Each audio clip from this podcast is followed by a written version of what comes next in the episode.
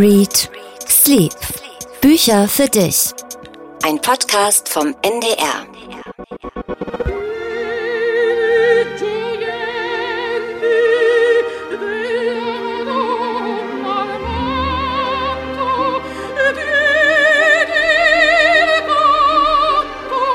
Wir sind ein bisschen underdressed für die Oper, Jan, aber ich nehme dich heute mal mit in die Skala. Hast du sie erkannt? Eine der aufregendsten Stimmen eine ich würde lügen, wenn ich ganz sicher wäre, aber ich glaube Maria Callas. Ja, ist die Callas, eine der spannendsten Biografien der Operngeschichte. Gehst du gerne in die Oper? Ja, doch.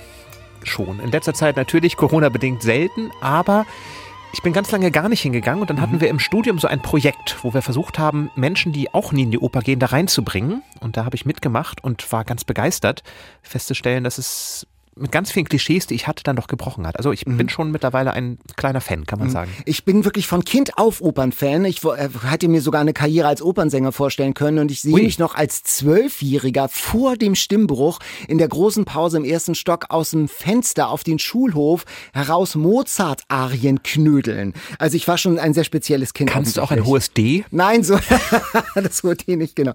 Zurück vom Lübecker Schulhof auf die große Opernbühne. Ähm, die Welt der Reichen und Schönen. Es geht um um die Colors. Ich habe nämlich heute ein Buch über die Colors mitgebracht und ein Gericht.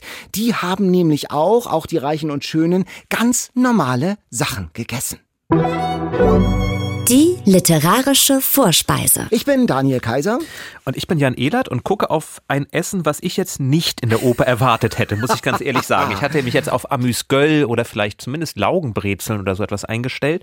Das hier sieht doch tatsächlich rustikaler aus. Es handelt sich um, was, was erkennst du? Das sind griechische Weinblätter. Richtig, genau. Dolmaki heißen die, glaube ich. Genau. Kann das sein? Und was ist drin? Das weiß man ja immer nie so. bei diesen Weinblättern. Man isst es einfach und hofft, dass nichts drin ist, was man nicht mag. es Aber ist kein Fisch, lieber Jan. Es auf ist jeden kein Fall Fisch. viel Reis. Genau, es ist Reis. Es sind, es sind ganz einfache, sehr basale, sehr einfache Weinblätter mit Reis. Und das ist etwas, was die Callas und Onassis, der Multimilliardär, und Nasses gesnackt haben, als sie sich kennenlernten. Und die Geschichte ihres Zusammentreffens, ihres Kennenlernens erzählt jetzt ein Roman, Die Stimme meiner Mutter von Eva Baronski, ganz neu erschienen. Und da wird erzählt, wie die Callas gefangen in ihrer Ehe mit einem viel älteren, mit so einem Manager, eingeladen wird auf die Yacht des Milliardärs Aristoteles Onassis, wie sie auch mit griechischen Wurzeln. Mit seiner Frau sind die unterwegs, insgesamt eine illustre Gesellschaft auf dieser Yacht. Äh, Churchill ist auch dabei. Und sie schippern auf dieser Yacht Christina durchs Mittelmeer und dann verlieben sie sich, obwohl sie beide mit ihren Ehepartnern unterwegs sind, gehen auch mal an Land ihrer griechischen Heimat und dann snacken sie auf der Yacht gefüllte Weinblätter. Mhm. Und Nasses sagt, wir haben Hunger und er nennt das Zeug zwar griechischen Dreck, aber ähm, ich habe gedacht, äh, es ist doch ein authentisches griechisches Essen und wir sind, mit, stell, mach die Augen zu und stell dir vor, wir sind jetzt auf der Christina auf der Yacht und dinieren sozusagen oder snacken mit Churchill, mit Onassis und der Kalas. Gut, du hast den Bogen gekriegt. Bei dem griechischen Dreck dachte ich gerade, das nein, nein. esse ich vielleicht nicht weiter. Aber nein, ich will ja nicht so sein und es schmeckt wirklich sehr gut. Aber jetzt heißt das ja die Stimme meiner Mutter. Also ist das biografisch? Hatte ja, die Callas überhaupt Kinder? Das ist, ja, das ist ein sehr schönes Buch, ein schöner Roman. Der einzige Move, mit dem ich so ein bisschen hadere, die Geschichte wird erzählt aus der Perspektive des Kindes der Callas, das sie aber verloren hat vor der Geburt. Mhm. Es ist das Kind der Callas und Onassis, das auf dieser Christina auf dem Boot gezeugt wird. Und da bin ich noch in meinen Überlegungen, ob ich das gut finde oder nicht gut finde, zu keinem endgültigen Urteil gekommen. Aber das Buch insgesamt ist so stark. Man kann sich einfach ganz toll einführen in dieses komplizierte Leben mit einer sehr anstrengenden Mutter, also die Mutter der Callas, mit Männern, die sie immer nur besitzen und über sie verfügen wollen. Das ist wirklich ein äh, literarischer Resonanzroman sozusagen für diese tolle, für diese Jahrhundert, für diese besondere, für diese besondere Stimme und ich bin der Callas wirklich auch noch mal ein bisschen näher gekommen. Sie war eben nicht nur die Diva, die toll singen konnte, sondern die auch gelitten hat unter ihrem Ruhm und das ist dann wirklich sehr lebendig geworden. Aber auf dieser Yacht zeugt sie mit dem Verheirateten und das ist ein Kind. Ich meine, ja. so viel Platz ist da doch gar nicht, um heimlich einen Seitensprung zu haben, oder? Wenn du Onassis bist, dann hast du nicht nur so ein kleines Tretboot in Seenot, sondern das ist dann schon eine amtliche Yacht, die da durch das Mittelmeer schippert. Und die sind ja an den Orten von Hunderten von Menschen und Pressefotografen aus aller Welt an. Also das, das, das war schon eine ganz, äh, ganz große Sache. Und auch diese Yacht war schon zur damaligen, äh, zur damaligen Zeit, Ende der 50er Jahre, eine eher größere Angelegenheit. Also sind diese Dolmaki auch eine Art Aphrodisiakum, kann man das sagen?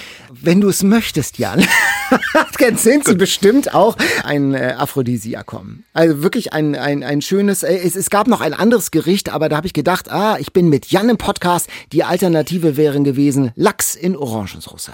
Und habe ich gesagt, das hast du ja schon mal gemacht. Das habe ich schon mal gemacht, da wäre mehr für mich übrig geblieben und habe ich gedacht, jetzt machen wir mal diese Weinblätter, wie immer mit freundlicher Unterstützung meines Eat, Read, Sleep Küchencoaches, Marco.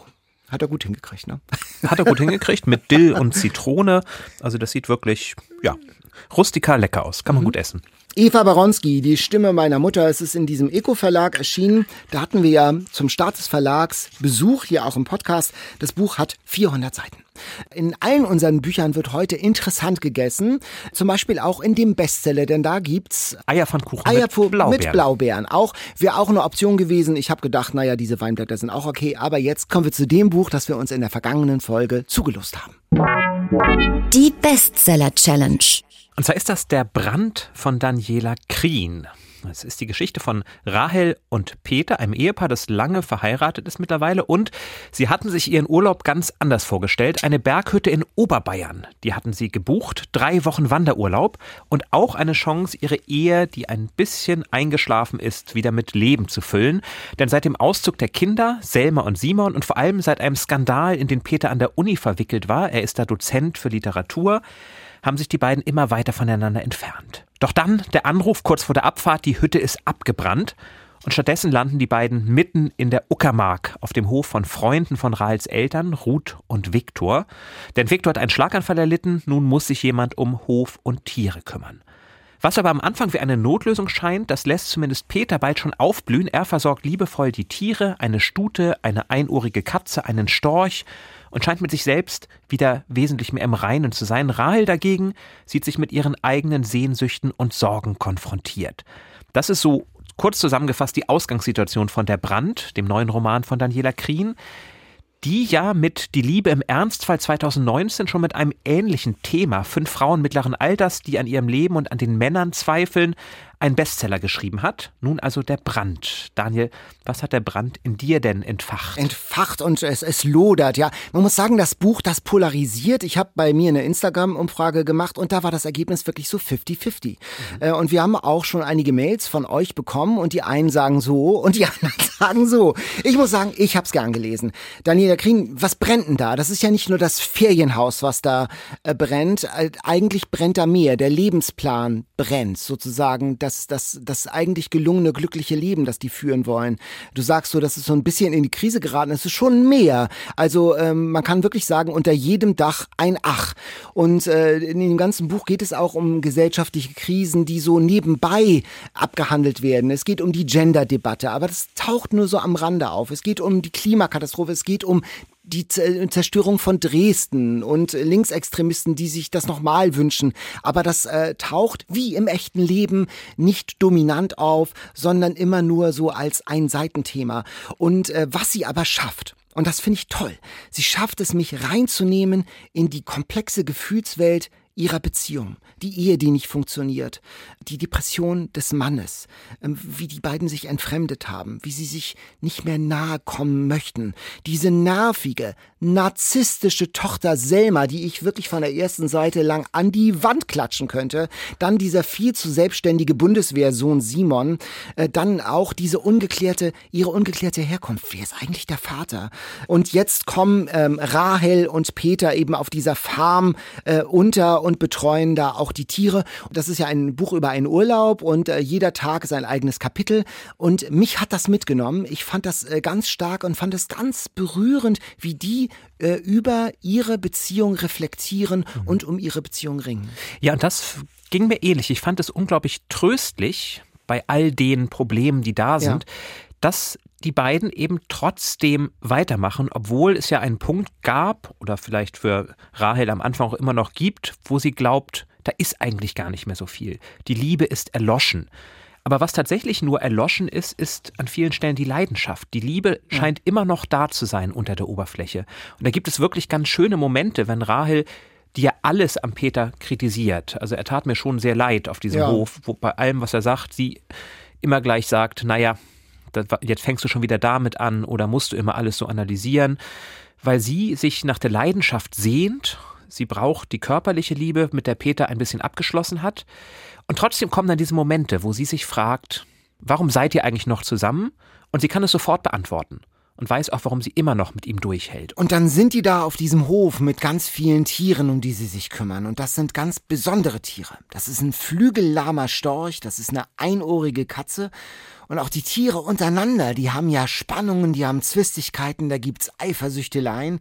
Und sie sind alle, Tiere und Menschen, sie sind alle versehrt. Alle sind Versehrte in diesem Buch, alle sind Gezeichnete. Und Peter, der Mann, der steht in ihrer Mitte und füttert die Tiere. Zitat aus dem Buch, dabei streut er Hühnerfutter auf den Boden und wird von den Tieren umringt wie ihr König. Vor dem Gehege steht der Storch, sein treuer Begleiter. Neben ihm sitzt die einohrige Katze.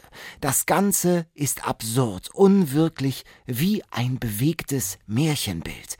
Ich finde, da verdichtet sich dieser Moment der Gemeinschaft von Versehrten, die doch aneinander hängen, die eine Gemeinschaft bilden, unglaublich poetisch. Also das hat mich wirklich berührt. Und natürlich auch der Storch, klar, der Storch, der die Kinder bringt, ja. könnte man sagen.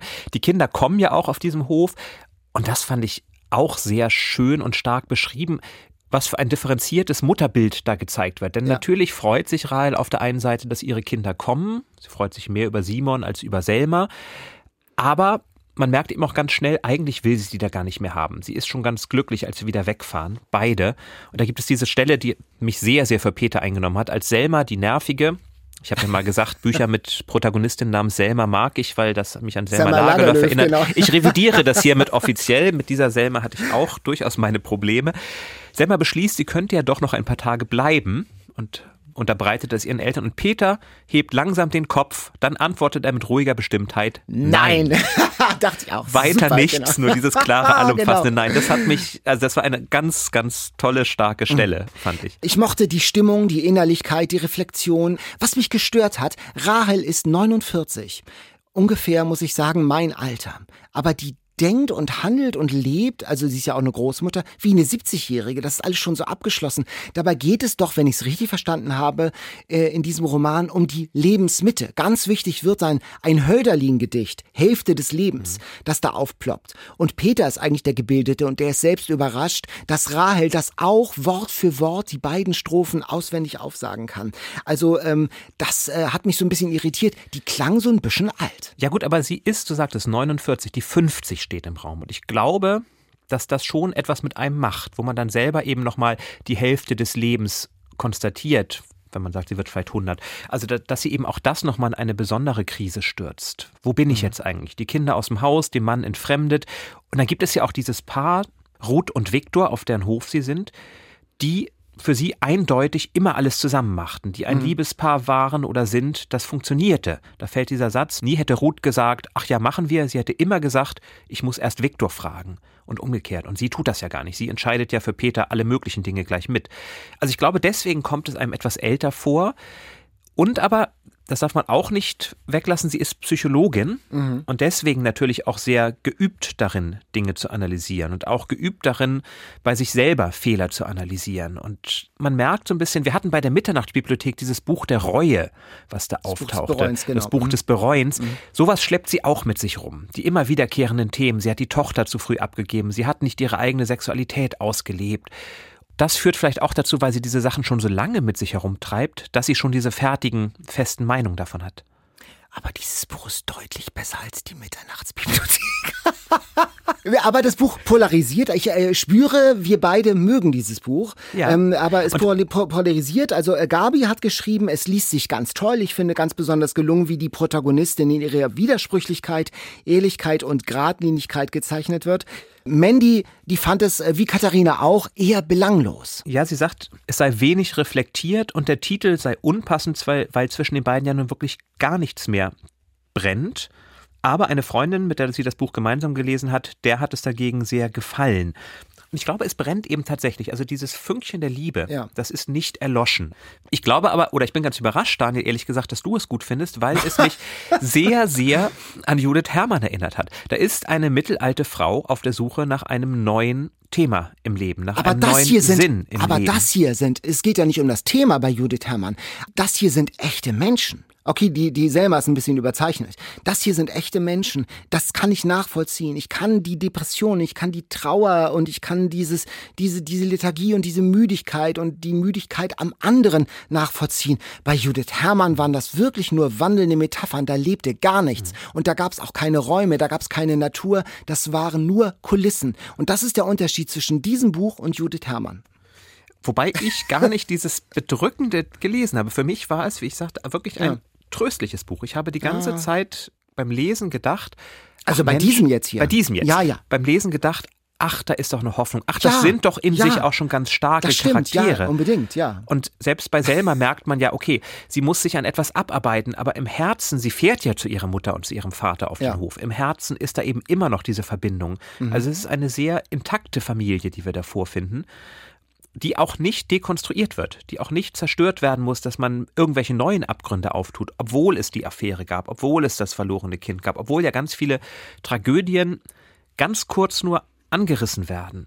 Bleibt es ein Buch, was ich, was bei mir eine sehr starke Wärme beim Lesen ausgelöst stimmt, hat, weil ja, ich diese ja. Figuren sofort ins Herz geschlossen habe, weil sie in ihrer Verletzlichkeit eben nahbar werden. So habe ich das auch empfunden. Also wir beide mögen dieses Buch. Wir hoffen, ihr mögt es auch. Daniela Krien, Der Brand, knapp 270 Seiten bei Diogenes erschienen. Gut, Jan, ähm, unverhoffte Einigkeit. Ähm, wie geht es jetzt weiter?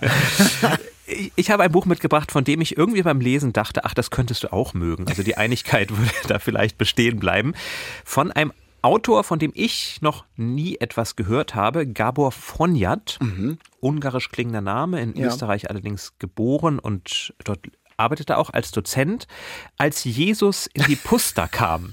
heißt Das gedacht, Buch. da steht Jesus drauf, das könnte Daniel gefallen. Genau.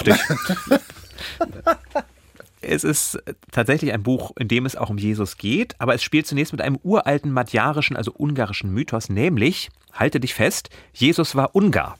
Und eines Tages, so sagt es die Prophezeiung, wird er wiederkommen. So steht es in einem Text, den die Väter der Bibel unterschlagen haben, nämlich den Text über den vierten Sohn Noahs.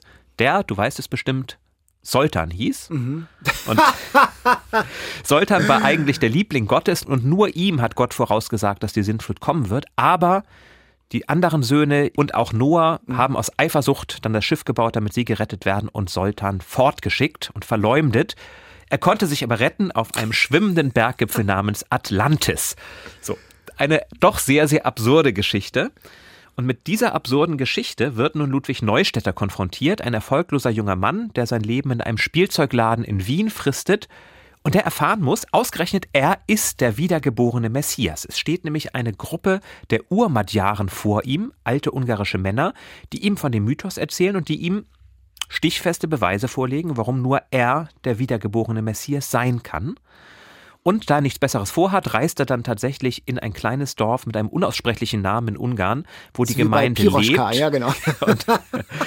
und äh, versucht dann dort seiner Rolle gerecht zu werden. Und das klingt auf den ersten Blick nach einem komischen Roman. Ja. Es, es ist auch komisch, wenn quasi im Paprikastübel in Wien sich die Jünger ihrem Heiland offenbaren. Das hat schon wirklich sehr, sehr komische Elemente. Oder wenn Ludwig Jesus dann scherzhaft damit droht, er könne jetzt ja den Wein wieder in Wasser zurückverwandeln und ein bisschen Entsetzen damit auslöst. Aber es steckt noch was viel Ernsthafteres dahinter, denn der Grund, warum niemand vom ungarischen Jesus weiß, nicht einmal du, liegt an einer Verschwörung des Westens. Daran glauben die Urmadjaren. Und damit ist dieser Roman gleichzeitig eine Auseinandersetzung mit Filterblasen, mit Fake News, mit Verschwörungserzählungen, wie sie ja in Ungarn in einer sehr rigiden Art stattfinden. Antihomosexuellen Gesetze, Antisemitismus, der aufkommt und eben nicht nur in Ungarn. Und dieses Spiel, wie man aus einer eigentlich komischen Geschichte wie er es dann schafft, das Ganze zu drehen, dass man sich schon fragt, aber die glauben das ja wirklich. So absurd das ist, die glauben das wirklich. Und warum glauben sie das? Und das wird dann sogar einigermaßen nachvollziehbar konstruiert, warum sie das wirklich glauben. Ist es denn eine Satire? Es ist eine Satire, Mhm. die aber irgendwann kippt. Also am Anfang ist es die Satire, dass man darüber lacht und denkt, ja, ja, Soltan, der vierte Sohn, das ist so wie die Bibel nach Biff oder so, also irgendetwas Mhm. ähm, Lustiges und dann wird es aber doch immer bedrohlicher, weil diese Sekte das sehr, sehr ernst meint und weil sie auch mit der christlichen Nächstenliebe nicht so viel zu tun hat. Mhm. Die Nichtgläubigen sollen bitte auch bitter dafür bestraft werden. Und wie dann Ludwig da wieder rauskommen kann, er ist ja allein auf diesem Dorf, er kommt nicht weg, er hat kein Forint, kein ungarisches Geld. Das ist schon sehr, also unglaublich gut, wie eben das Lachen einem richtig im Halse stecken bleibt, weil man plötzlich merkt, ja, aber diese absurden Geschichten, über die man schmunzeln könnte, die haben eine ganz schreckliche Wirkung, wenn sie ernsthaft nach außen vertreten werden. Und das hat für mich nochmal so einen ganz neuen Blick auf Verschwörungserzählungen gegeben. Also ich finde ein Buch, das, ja, das sich wirklich zu lesen lohnt, von einem mir noch nicht so bekannten Autor, Gaba Fonjat, als Jesus in die Pusta kam, spielt irgendwo im weiten Ungarn an Orten, wo bestimmt in der Literatur bis jetzt noch kein Roman geschrieben wurde. Wir fragen ja immer, wem würdest du schenken? Das ist ein Buch, das du mir schenken kannst. Ich dachte mir, ich verpacke es gleich und gebe es dir. Würde es, dich interessieren oder ja, sagst doch, du, dann nee, lass nee, mich nein, mit so einer Satire? Nein, nein, nein, unbedingt. Ich finde das, find das ja toll. Man kann ja auch mal mit Kali gurgeln. Also ich finde es schon ganz schön. Ich habe ein Buch gelesen, was gerade ganz aktuell in der Diskussion ist. Und das ist in meine Timeline im Internet immer wieder gespült worden. Und dann habe ich es gelesen, die Anomalie Vielleicht hast du, vielleicht habt ihr schon davon gehört. Ich Hervé Letelier. Ne? Ja, genau, Hervé Letelier. Ich lag im Bett mit Impfnebenwirkungen und habe das an einem Tag weggesuchtet. Ich wusste gar nicht, was mich erwartet, habe nur gehört, man muss es lesen und fand es wirklich richtig gut. Da sitzen Menschen in einem Flugzeug von Paris nach New York. Eine Anwältin, so eine Staranwältin, ein Architekt, die Frau eines versehrten Kriegshelden, ein ungeouteter, schwuler nigerianischer Popsänger und ein Profikiller zum Beispiel. Und die landen dann in New York. Soweit weit, so gut. Das Problem, drei Monate später landet dieselbe Maschine mit denselben Menschen noch einmal. Es gibt sie doppelt. Ich habe überlegt, ob man das überhaupt schon verraten soll, aber sogar der Verlag schreibt das auf seiner Seite. Und dann werden diese, die schon im, im März in der ersten Maschine saßen, Men, von Men in Black-artigen Gestalten vom Geheimdienst abge, abgeholt. Und so ganz nerdige Wissenschaftler werden befragt. Die haben damals Krisenprotokolle für, nach 9-11, so Krisenprotokolle angefertigt. Mhm. Was passiert, wenn Notrufe abgesendet werden und so. Äh, und äh, für diesen Fall haben die gesagt, dann gibt es das Protokoll 42 nach Douglas Adams. Per Anhalter, per Anhalter durch, die Galaxis. Äh, die Antwort auf alle Fragen 42. Aber das war nur so eine Chiffre. Es gibt gar kein Protokoll für diesen Fall. Dann überlegen Sie, was dahinter stecken könnte, welche Szenarien es geben könnte. Das kann ich jetzt nicht verraten. Mhm. Es ist ein bisschen Matrix-Spirit. Was bedeutet das? Wie geht die Menschheit plötzlich damit um, dass von Menschen wirklich zwei, zwei Versionen äh, da sind. Mhm. Was macht der Profikiller mit seinem anderen? Was macht der Juni-Profikiller mit seinem März-Profikiller? Was heißt das für unser Selbstbild? Was heißt das für unser Weltbild? Wie reagieren dann die Religionen? Die werden gefragt. Das ist ein Kapitel, das mich wieder ein bisschen enttäuscht hat, weil das so ein bisschen karikaturhaft geraten ist. Der französische Philosoph, der cool ist, natürlich dem Papst haushoch überlegen, gern, aber es ist natürlich toll auf den Punkt geschrieben. Und ich sag mal, wer Douglas Adams mag, Tag. Und da ist auch so eine, so eine Idee, so ein bisschen halb sagen wir mal, adaptiert von ihm, diese Geschichte mit dem Flugzeug, wo, mhm. wo Leute, das, das gab es auch bei, bei Paar Anhalter in die Galaxis. Mhm. Bei, Stephen, bei Stephen King gab es das auch. Da gab es äh, so eine Geschichte, Langoliers, wo mhm. tatsächlich auch Menschen in einer Welt landen, weil sie durch so einen Riss in der Zeit fliegen. Genau, also das ist auch Thema. eine, das ist tatsächlich äh, dieser Riss in der Zeit oder so ein Wurmloch. Das ist eine Hypothese, äh, für das in dem Buch spielt aber eine andere Hypothese dann eine Rolle, die auch ganz, ganz spannend ist und auch zu einem wirklich ganz fulminanten Ende führt. Das kann man aber natürlich alles gar nicht verraten. Also, also wer Douglas Adams mag, wer Matrix mochte, wer Philosophie mag, für den ist das was. Ich hatte wirklich viel Freude mit dem Buch. Ein Thriller, es ist ein Polit-Thriller, es ist aber auch ein Philosophie-Thriller. Es ist toll aufgebaut, es hat äh, spannende Charaktere, es ist super zugespitzt. Hervé Letellier, die Anomalie, übersetzt von Romy und Jürgen Ritter. Also, Macht auf jeden Fall ja. Lust, das zu lesen. Ich, mochte das also, wirklich sehr gern. Ja. Du hast es ja da. Wenn ich dir jetzt schon meinen Jesus schenke, kannst du Dann mir ja meinen Philosophen schenken. so ein guter Tausch. Wir haben noch ein anderes Buch gelesen, gemeinsam. Der längste Tag im Leben des Pedro Fernandez Garcia. Genau. Da steigen Menschen auch in Flugzeuge, aber sie kommen als dieselben Menschen wieder an. Es ist die Geschichte des Postboten von Lanzarote, der Urlaubsinsel auf den Kanaren, nämlich China Pedro, der dort mit seiner Frau Carlotta und seinem Sohn Miguel lebt. Ein ziemlich entspanntes Leben hat, kann man sagen, das davon bestimmt ist, seinen Sohn morgens zur Schule zu fahren und mittags wieder abzuholen, mit seinen Postkunden, unter anderem mit einer Nudistenkolonie sich zu unterhalten, mit seinem Freund Tenaro wahnwitzige Pläne für Touristenattraktionen auszubaldowern und vor allem sehr viel Kaffee con Leche zu trinken, denn irgendwie muss ja das Benzin verfahren werden, also fährt er auch gerne mal einmal um die Insel, um der Post die Benzinrechnung in Rechnung stellen zu können.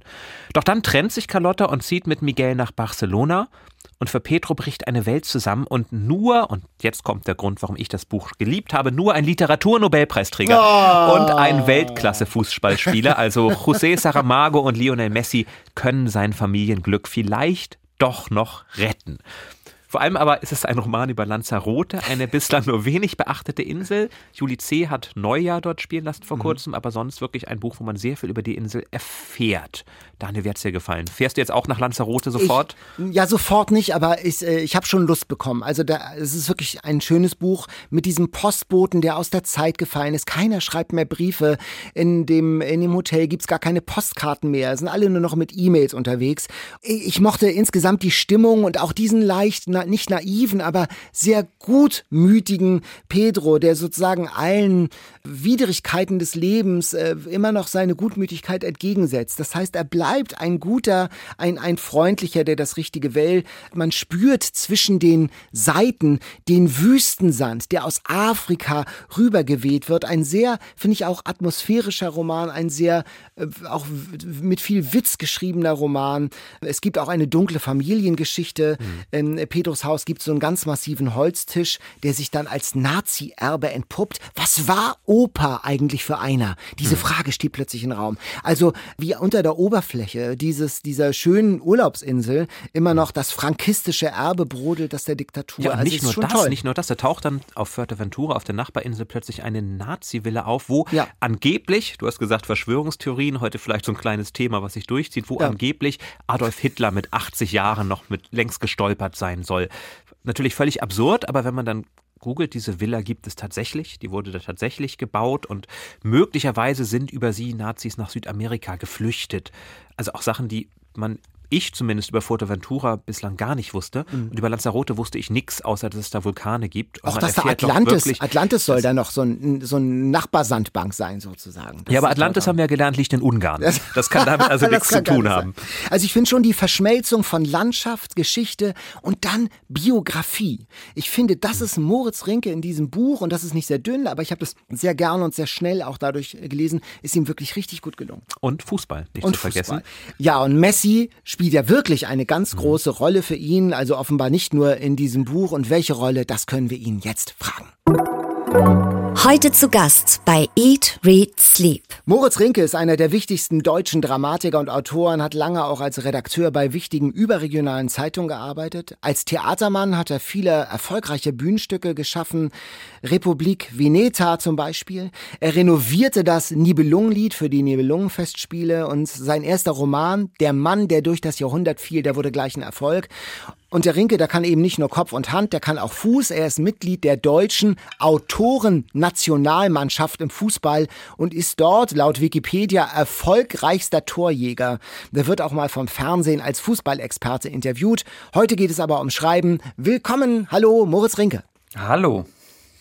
In dem Buch, wir haben es gerade gehört, geht es ja auch um Fußball. Und du bist ein großer Fußballfan, Fußballexperte.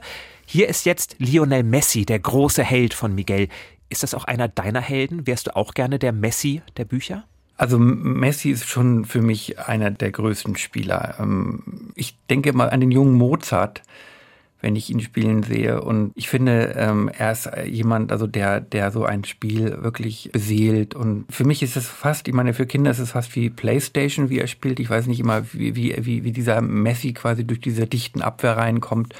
Es gab so ein Tor von ihm, das schon vor langer Zeit gefallen, wo er dieses quasi dieses Maradona-Tor imitierte. Also mit, mit diesen, der Hand diesen, Gottes? Nein, die Hand Gottes war es nicht. Er, dieser, dieser Sturmlauf über den halben Platz, äh, in dem er ungefähr quasi sämtliche Spieler ausgetrickst hat und dann schoss er irgendwie am Ende noch den englischen Torwart, überwand den englischen Torwart. Das war dieses berühmte Maradona, das berühmte Maradona-Tor, was man jetzt auch immer wieder gesehen hat bei all den Nachrufen.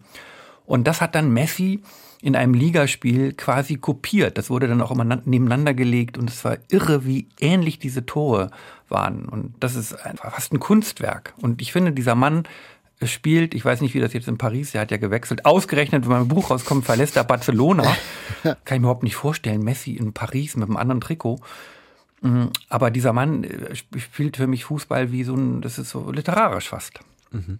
Deswegen ja auch der Vergleich mit ihm und Nobelpreisträgern. Also der Messi der Bücher, das kann man dann über besonders hervorragende Schriftsteller auch sagen, dass der Vergleich hält. Es ist ja eine Anspielung auf Saramago, den Nobelpreisträger, der eben bis 2010 auf Lanzarote spielte und in diesem Roman eine Rolle spielt, weil Pedro, der Postbote ohne Post, sich erhofft, wenn er der Postbote von Saramago wird, wieder ein großes Postaufkommen zu haben, weil das der einzige ist, der irgendwie noch Post generiert auf der Insel er versucht immer ein, eine Widmung zu bekommen von ihm und besonders eine originelle für seinen Sohn und träumt eben von dieser Formulierung der Messi der Bücher. Ich weiß nicht, ob Saramago unbedingt der Messi der Bücher war, dafür waren die Sätze zu lang bei Saramago. Aber ähm, die Formulierung für einen Schriftsteller finde ich schön, schön. Also ich würde diesen Titel gerne übernehmen. Das Buch spielt auf Lanzarote. Ähm, da kommen die Touristen an und sagen, hier ist doch aber gar nichts. Hier ist ja gar nichts. Was ist denn hier? Äh, Moritz, du magst ja auch Lanzarote. Was findest du denn da, was die anderen nicht finden? Ja, ich finde es besonders gut, dass die meisten sagen, hier ist ja nichts. Wenn der Mehrheit der Touristen es nicht gefällt, dann ist es schon mal gut als Ort fürs Schreiben. Also ich finde, da ist, da ist wirklich, wenn man sozusagen mit dem touristischen Auge schaut, vielleicht wirklich nichts außer äh, Vulkane, äh, schwarze Landschaften, äh, die sich aber manchmal beim Abendlicht violett und rosa und rot und, und grün und dunkelblau verfärben.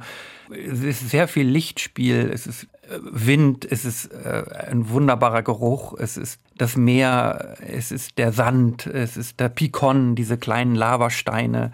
Wer schon mal auf Lanzarote war, kennt bestimmt diese Mondlandschaften in Timanfaya. Und dort da hat es eine fast mondartige Landschaft hinterlassen. Selbst die NASA hat dort ihre berühmten Weltraummissionen geprobt, indem die Astronauten da durch diese Blocklava laufen mussten, weil die vergleichbar war mit dem Mond und da konnte man die Materialien prüfen, ob die reißen. Also die Handschuhe der, der Astronauten Armstrong und Buzz Aldrin wurden gewissermaßen auf Lanzarote getestet. Aha. So wie du von der Insel schwärmst, hast du nicht Angst, dass jetzt ganz, ganz viele Touristen nach deinem Roman dahin kommen? ja, lustigerweise, so war es ein bisschen mit Worpswede, mit meinem ersten Roman da kam dann wirklich, äh, aber der hat sich auch nur wirklich gut verkauft, äh, toi toi toi da kam dann wirklich mehr und ähm, ich glaube aber, dass Rote, da sind schon eh genug. Also das kann man mit Worpswede nicht so richtig vergleichen. Mhm. Aber vielleicht kommen jetzt noch mal die besseren Touristen. Unter der Vulkangestein-Oberfläche brodelt es ja an Lanzarote auch gesellschaftlich. Also du bringst ja ganz viele unterschiedliche Themen auch unter. Die Flüchtlingskrise taucht auf, die Strände, da wo die Menschen, die Flüchtlinge dann angeschwemmt werden und es auch unter der Gesellschaftsoberfläche brodelt noch das Erbe der frankistischen Diktatur Natur. Nimmst du das bei deinen Besuchen auf Lanzarote, wenn du dort bist, nimmst du das so wahr? Wie lebendig ist da noch diese Zeit der Diktatur? Lanzarote ist eben von der politischen Geografie ein spannender Ort. Ihr habt es beschrieben, eben die Nähe zu Afrika. Das ist eben eine sehr markante Fluchtroute auch. Es ist aber auch ein Ort, wenn man dort länger ist und ähm, Menschen kennt, der natürlich auch mit der spanischen Geschichte eng verbunden ist. Ähm, äh, Franco war, nachdem die Spanische Republik eben 35 eine Demokratie wurde, wurde Franco, der schon General war, eben auf die Kanaren äh, nach ähm, Teneriffa und äh, Gran Canaria quasi äh, abgeschoben und wartete quasi auf, auf die Entwicklung der Sp jungen Spanischen Republik. Und deshalb sind die Kanaren sehr mit Franco und diesem, auch diesem Putsch verbunden, der dann eben 1935 äh, eben im Sommer auf den Kanaren begann. Und das alles ist noch sehr präsent. Überhaupt ist Franco sehr präsent natürlich in Spanien, weil er erst 75 gestorben ist. Man kann sich das immer gar nicht vorstellen, dass es bis, mhm. bis 75 diese Franco-Diktatur gab. Saramagos Buch Stadt der Blinden spielt eine ganz wichtige Rolle, auch in deinem Buch. Ähm, die Geschichte von der Stadt, in der immer mehr Menschen blind werden. Welche Rolle spielt dieses Buch in deinem Leben? Warum hast du dich äh, dafür, dazu entschlossen, das so zentral einzubauen? Ich habe das Buch am Anfang der Pandemie äh, gelesen und war ganz baff, welche unglaublichen Parallelen äh, dieses Buch, also noch viel mehr eigentlich als die Pest, zu unserer jetzigen Pandemie aufweist. Und dann war man natürlich am Anfang, als es losging, war ja die Literaturkritik bereitete sich quasi schon auf diesen riesen Pandemieroman vor. Und man dachte, man wird jetzt irgendwie auch über nichts mehr anderes schreiben können als über Corona. Und ich wollte aber meine Geschichte erzählen und eigentlich nicht Corona und habe dann ge gedacht, ich werde einfach immer diesen Roman weiterlesen lassen im Roman, wie das mit der Pandemie eigentlich ausgeht. So wird an manchen Stellen in diesem Roman einfach die Pandemie durch die Pandemie in dem Roman erzählt. Mhm. Dann fällt aber irgendwann bei dir dieser ziemlich bittere Satz, die Schriftsteller, die können in ihren Büchern helfen mhm. und retten, aber in der Wirklichkeit eher nicht. Merkst du das manchmal auch, diesen Widerspruch? Ja, den habe ich schon sehr früh erfahren, als ich als Student noch in, in Südamerika war und ähm, dort viel äh, mit Augusto Boal, das ist ein Theatermann, mittlerweile verstorben, der das Theater der Unterdrückten gegründet hat und dort mit äh, Favela-Mitgliedern Theater machte und sich irgendwann entschied, Politiker zu werden, weil er das nicht mehr aushielt, als Künstler so wirkungslos zu sein und nicht helfen zu können. Und er hat dann so ein legislatives Theater gegründet, um wirklich helfen zu können und wirklich mit den Erkenntnissen, die er machte, dort in, die im Parlament umzusetzen. Und ich glaube, dass Schriftsteller natürlich viel sehen und viel beschreiben, aber letztendlich wo nicht helfen können. Bei Boal war es so, er hat immer Theater gemacht und irgendwann war er in, in Fischfabriken in Peru und dann kamen die Arbeiter und sagten, nachdem er eine flammende Rede und was gelesen hatte, ein Pamphlet, ein Manifest gelesen hatte, drückten sie ihm Waffen in die Hand und sagten, und jetzt machen wir die Revolution. Und dann hob Boal gestikulierend die Arme und sagte, ja, aber ich bin Autor, ich bin, ich, ich, ich schieße nicht. Ich glaube, dass Autoren natürlich auch so sind, sie schießen nicht. Und sie wollen, sie wollen eigentlich den Applaus durch ihre das Aufrütteln der Welt, aber sie wollen nicht unbedingt vielleicht in, mit in den Kampf ziehen. Vielleicht, oder das ist einfach ihr Beitrag, den sie dazu leisten können. Das also, ist ein schwieriges wobei, Thema. So Solar mit Germinal zum Beispiel, ja. der hat ja doch einiges bewegt. Also der hat ja doch äh, auch aufgerüttelt und eine neue Sensibilität geschaffen für die Nöte der Bergarbeiter in Frankreich zum Beispiel. Ja. Also was ist denn sozusagen die Rolle des, des Autors? Der, die Rolle ist, ist natürlich erstmal überhaupt die Zusammenhänge bewusst zu machen und äh, diese Geschichten zu erzählen. Und das, wenn das Autoren tun, ist es ja schon ganz viel. Ja, wie, wie Autoren sozusagen sich über ihre Werke hinaus in der Welt bewegen, ähm, das ist, glaube ich, auch gerade in Deutschland gibt es dann Unterschriften und das Unterschriftstellertum, nicht das immer, dass man irgendwie Positionen und Manifeste unterschreibt, ist es doch recht selten, dass dann Autoren auch wirklich identisch werden mit dem, was sie geschrieben haben. Und da müsste man, glaube ich, auch den Beruf aufgeben. Das eine ist das eine und das andere ist das andere. Moritz, jetzt beginnt ja für dich so ein Interview-Marathon. Es ist dein erstes Interview zum neuen Buch hier bei uns. Du gibst aber auch andere Interviews. Da rufen zum Beispiel Fernsehsender bei dir an, wenn die deutsche Fußballnationalmannschaft bei der EM ausgeschieden ist. Ähm, ja. Ist das, ist das nicht irgendwie sehr schräg auch? Ja, das, daran habe ich aber schon Übung. Das ist natürlich oft passiert. äh, das kann ich. Äh, aber bei die eigenen Werke, ja, wo man ja will man ja dann alles miterzählen und, und diese Nuance noch und, und das ist noch wichtig und so. Und gerade bei meinen Romanen, die ja äh, auch durch diese Detailliebe leben und durch diese auch, auch, durch, auch manchmal auch über diese Fülle der Themen, ja, möchte man natürlich irgendwie alles äh, miterzählen. Mhm. Aber das Ausscheiden der Fußballnationalmannschaft, das ist schnell gesagt. Wie man immer, wie der Lehrer früher gesagt hat, wenn ich euch nachts um zwei wecke, dann müsst ihr ja, das auch sagen können. Genau. genau. Ähm, wir hatten äh, zum Stichwort äh, Stadt der Blinden, Saramago, da hatten wir einen, äh, einen Hörer, der hat uns geschrieben, Mensch, das Buch, das ist so ungeheuer brutal. Brauchen solche Bücher vielleicht eine Triggerwarnung? Also so wie bei Filmen, wo man sagt, ja. dieser Film ist eigentlich erst ab 18. FSK. Nee, das glaube ich nicht. Das ist vielleicht deshalb brutal, weil man so viel von dem jetzt wiedererkennt, also auch an diesen, an diesen Ängsten und, und diesen Isolationen von Corona-Kranken auf den, auf den Intensivstationen. Es ist emotional schrecklich. Die werden dann alle in Quarantäne gesteckt, die Erblindeten und zusammengefercht in einer ehemaligen Irrenanstalt. Mhm. Und dort geht es natürlich auch nicht schön zu, also wie die dann untereinander äh, miteinander umgehen. Das ist schon brutal. Aber es ist jetzt kein Buch, was ich jetzt irgendwie ähm, deshalb, also das kann man schon lesen.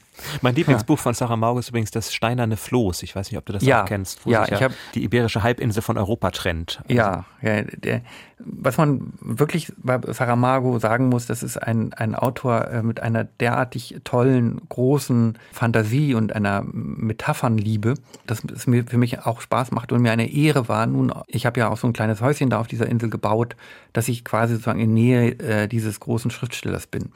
Und jetzt der große Schriftsteller von Lanzarote bist. Ja. Oder gibt es da noch einen anderen? Ach, meine Kollegin Julie C. ist auch in der Nähe, aber obwohl man das ihren Büchern nicht unbedingt anmerkt. Aber äh, ach, es gibt da einige Künstler. Jetzt baut gerade der Regisseur Sönke Wortmann in meinem Dorf. Mhm. Also ich hoffe, dass nicht jetzt alle kommen. Aber eine richtige Community. Und diese Bar Stop, ähm, ja. wo der Pedro ähm, mit seinem Sohn Miguel äh, einkehrt, das Ding gibt es wirklich. Ich habe im Internet gesucht, das ist ein Laden, den gibt es, ne? Ja, das ist die, das ist, wenn ihr mal kommt, da lade ich euch ein.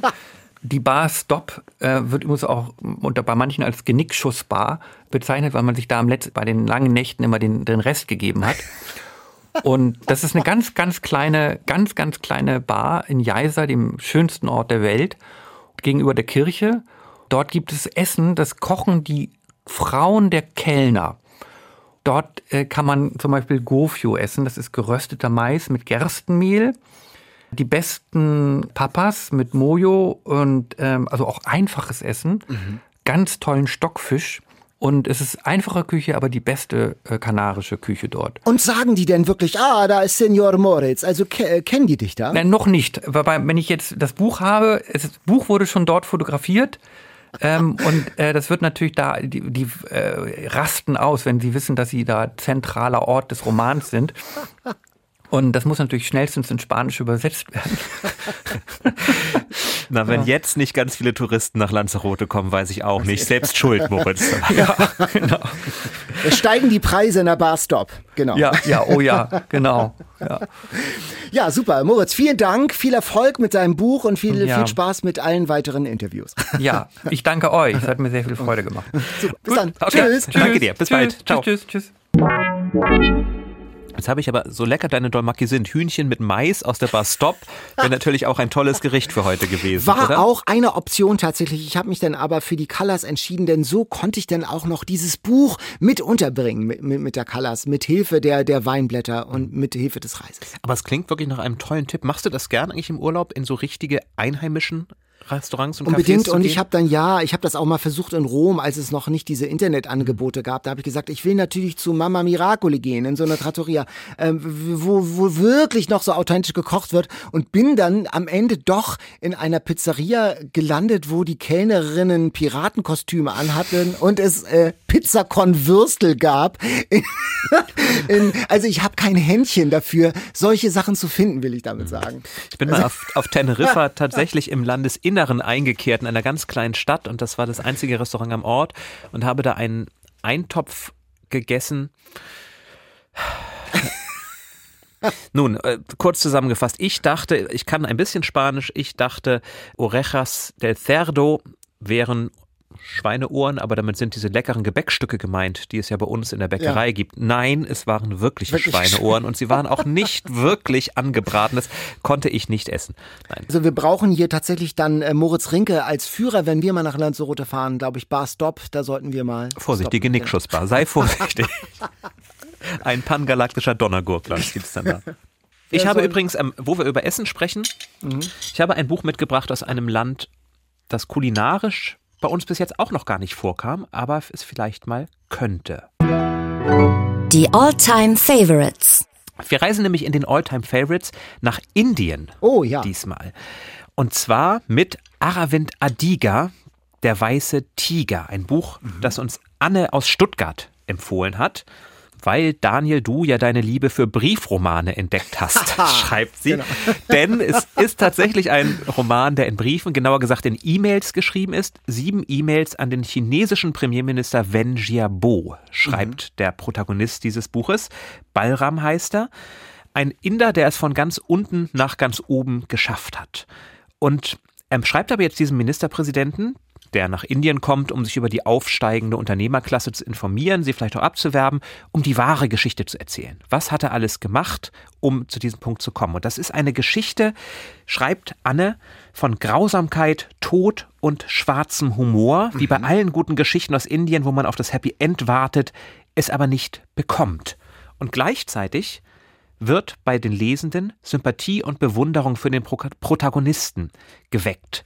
Und das ist tatsächlich das Spannende, denn dieser Ballram kommt wirklich aus der alleruntersten Schicht der Kaste, der Unberührbaren fast schon, und schafft es dann über viele Umwege in die Schicht der Superreichen, erst als Fahrer und später gründet er sein eigenes Unternehmen, aber er muss eben auch einen Mord begehen, um dahin zu kommen. Und wie das Ganze erzählt wird, wie die eigentlich sympathischen Reichen, die sich natürlich solidarisieren wollen, sie wollen ja die guten Dienstherren sein, aber diese Brücke trotzdem unüberbrückbar bleibt. Das ist unglaublich gut erzählt. Und es ist so ein bisschen auch wie, ja, Slumdog-Millionär, aber auf grausam. Also, mhm. wie die Geschichte nach und nach sich auffächert was er für Opfer auch bringen muss. Wenn er dann zum Beispiel weiß, ich kann diesen Schritt gehen, aber meine Familie wird ganz sicher darunter leiden. Bin ich bereit, all das für den Reichtum zu tun? Das ist in diesen Briefen unglaublich spannend aufgefächert. Und es fallen dann so wunderschöne Sätze. Die Polizei suchte nach mir im Dunkeln, ich aber versteckte mich im Licht. Da finde ich gleich wieder so, so viel schönes philosophisches, Marlene Dietrich angehauchtes, dass ich das Buch sehr empfehlen kann.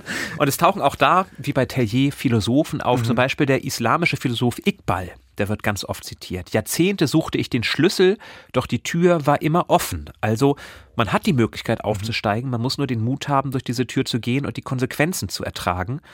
Und ja, das ist tatsächlich einer der Bösewicht wäre zu viel gesagt, aber kein guter Mensch, dieser Balram. Und trotzdem mag man ihn. Vielleicht mag man ihn auch, weil man selber ja als Westeuropäer denkt, ja, der Arme, der muss ja auch mal die Chance haben und hätte mit einem Bösen aus der Oberschicht weniger Verständnis, auch eine spannende Frage. Aber es ist eine unglaublich spannende Lebensgeschichte, die viel auch über Indien erzählt, über die Slums, über Delhi, Kalkutta, Bangalore, über die britischen ehemaligen Kolonialherren, die noch da sind, sehr, sehr reich, farbenfroh erzählt und eben mit vielen moralischen Fragen, die aufgeworfen wurden und werden.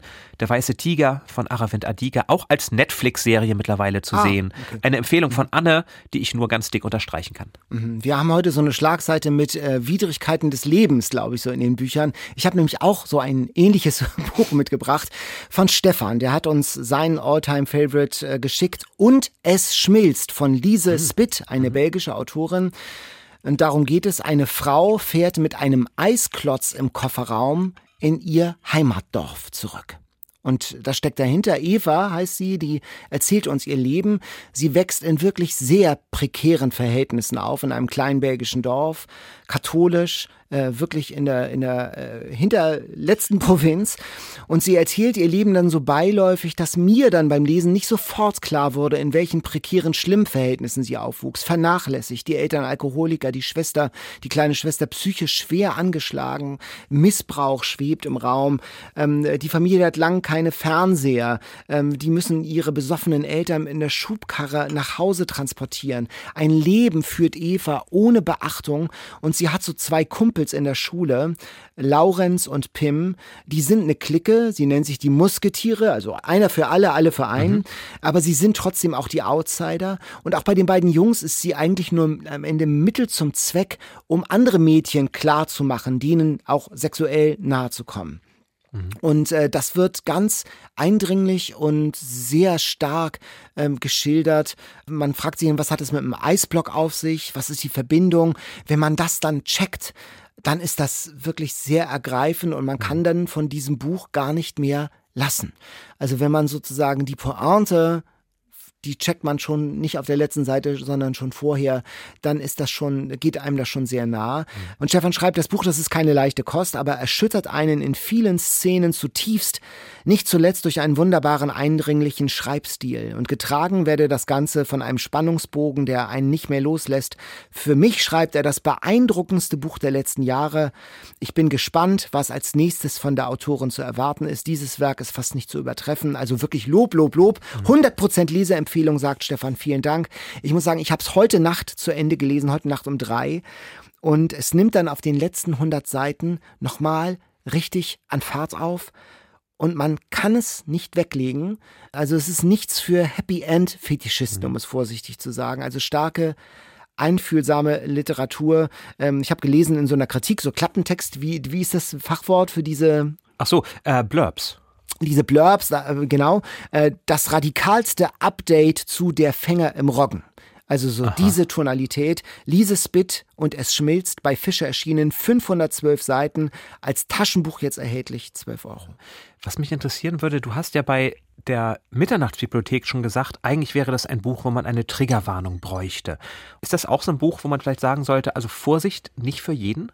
Das ist eine ganz schwere Frage, weil natürlich ein, ein gutes Buch handelt ja immer von Problemen und im Prinzip müsste dann auf jedes Buch eine, eine Triggerwarnung. Ich glaube, das ist hier sehr einfühlsam und sehr menschlich und sehr empathisch beschrieben. Wie stehst du denn grundsätzlich dazu? Sollte es sowas geben? So eine Alterswarnung, also Empfehlung bei Büchern? Ich meine, wir sagen ja oft für Bücher von fünf bis sieben. Ja, genau, genau, da gibt es das sowas. Äh, wir gehen ja, für uns mag das so ungewohnt sein, aber wir gehen ja doch äh, eher jetzt sensibilisiert durch die Welt, was Sprache angeht und was Themen angeht. Und für die, die nicht getriggert werden, die, die nicht sensibilisiert sind in bestimmten Situationen, was Depression, was Suizid und so angeht, ähm, für die ist das vielleicht ähm, überflüssig. Aber es gibt ja Menschen, die sehr stark darauf reagieren und vielleicht lohnt es einmal darüber nachzudenken, nachzudenken, ob man das nicht signalisieren könnte, schon äh, im Klappentext auf dem Cover, ähm, um was es in diesen Büchern geht, um gleich zu signalisieren, es ist vielleicht nicht für jeden was. Also statt der Blinden, das habe ich nicht gelesen, das habe ich im Schauspielhaus hier in einer mhm. wahnsinnig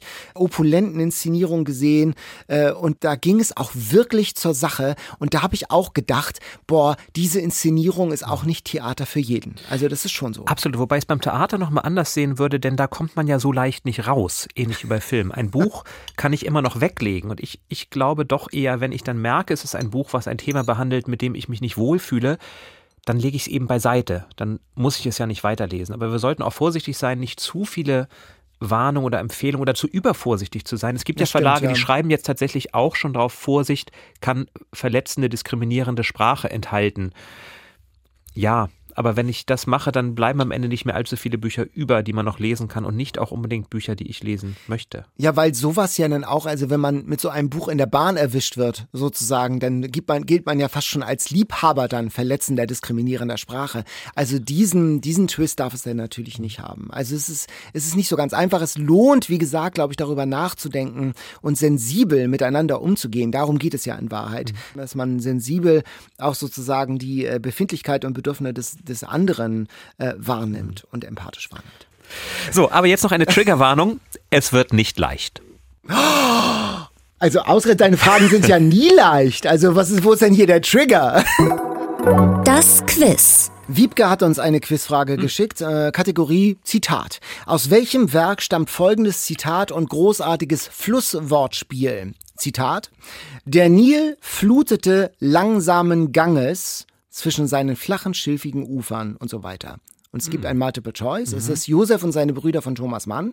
Es ist Tod auf dem Nil von Agatha Christie oder Der bunte Schleier von Somerset Maugham. Magst du den Satz noch ja, einmal sagen? Der Nil flutete langsamen Ganges mhm. zwischen seinen flachen, schilfigen Ufern. Wortspiel verstanden? Ja, Wortspiel Gut, okay. verstanden. Der Ganges als indischer Fluss, der da auch eine Rolle spielt. Deswegen glaube ich, würde ich Agatha Christie ausschließen. Mhm. Tod auf dem Nil. Ähm, nicht, dass ich ihr das nicht zutraue, aber ich glaube, bei ihr geht es doch immer noch stärker um die Handlung als um die Wortspiele. Ähm, Josef und seine Brüder habe ich gelesen, aber das ist so dick, dass ich mich nicht an jeden einzelnen Satz erinnern kann. ja, genau.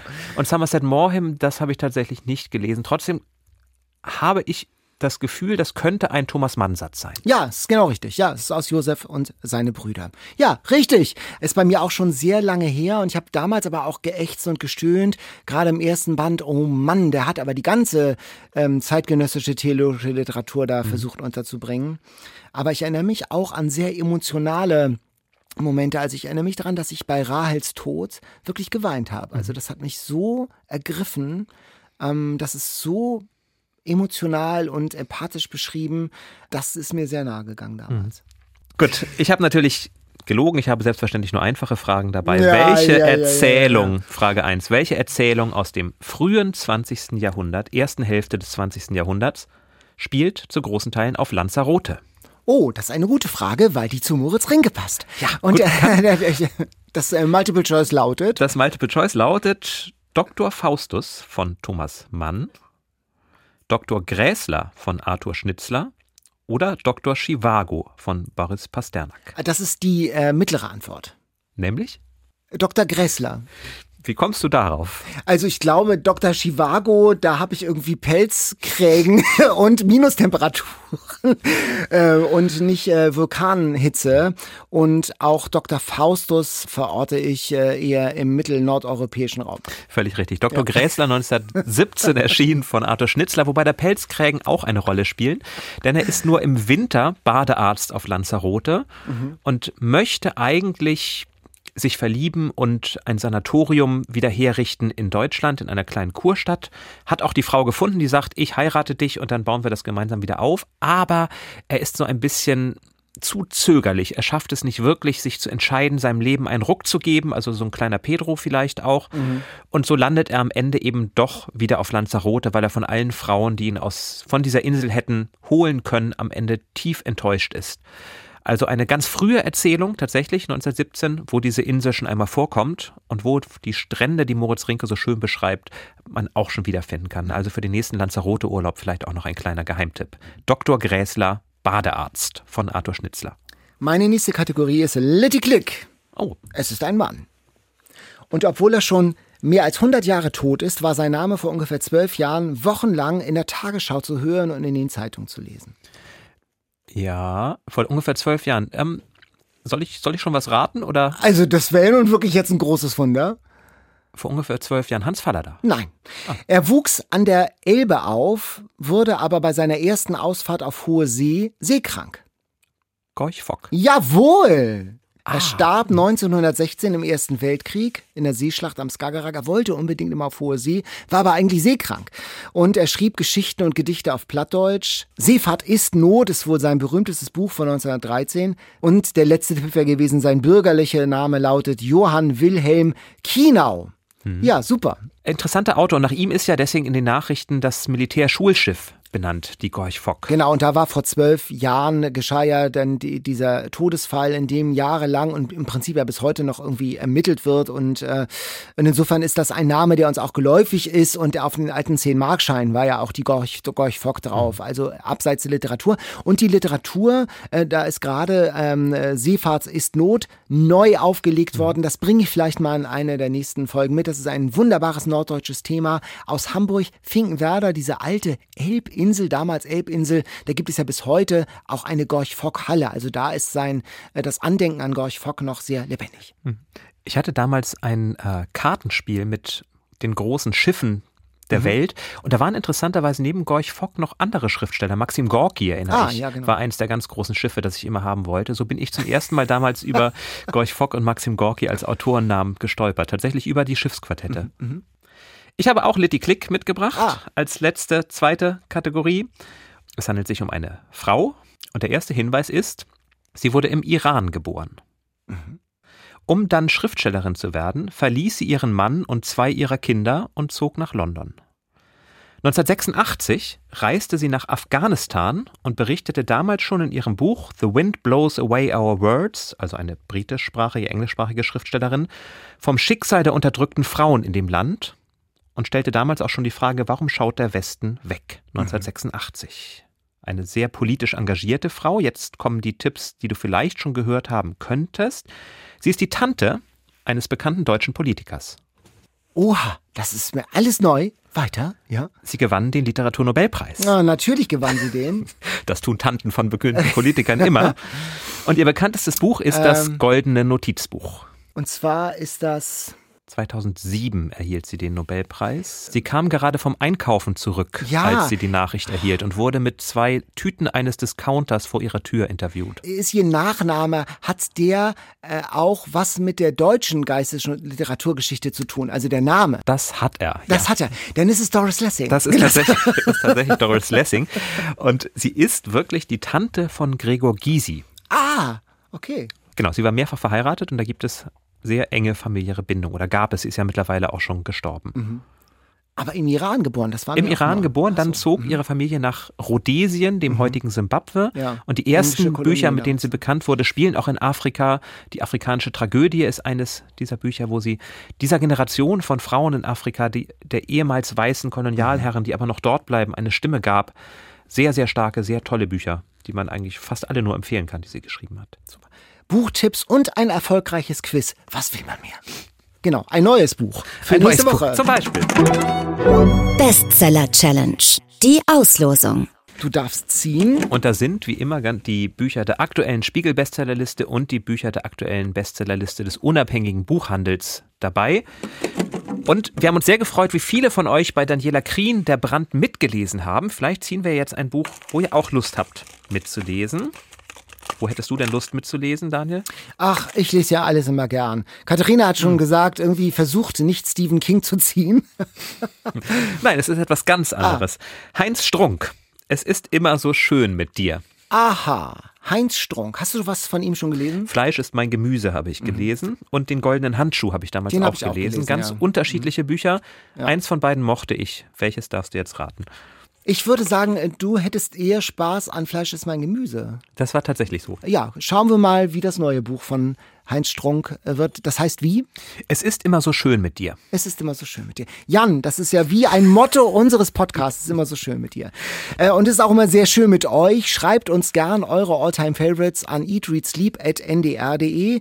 Und wenn ihr gern Podcasts hört, dann haben wir jetzt noch einen Tipp für euch. Nämlich einen neuen Podcast, den wir haben, auch zu einer aktuellen Situation, Afghanistan, wo aber eben auch, wenn ihr besonders stark erzählte Geschichten mögt, ihr dort einmal reinhören solltet. Ich habe die ersten Folgen tatsächlich auch schon gehört, immer auf dem Fahrrad, auf dem Weg zur Arbeit.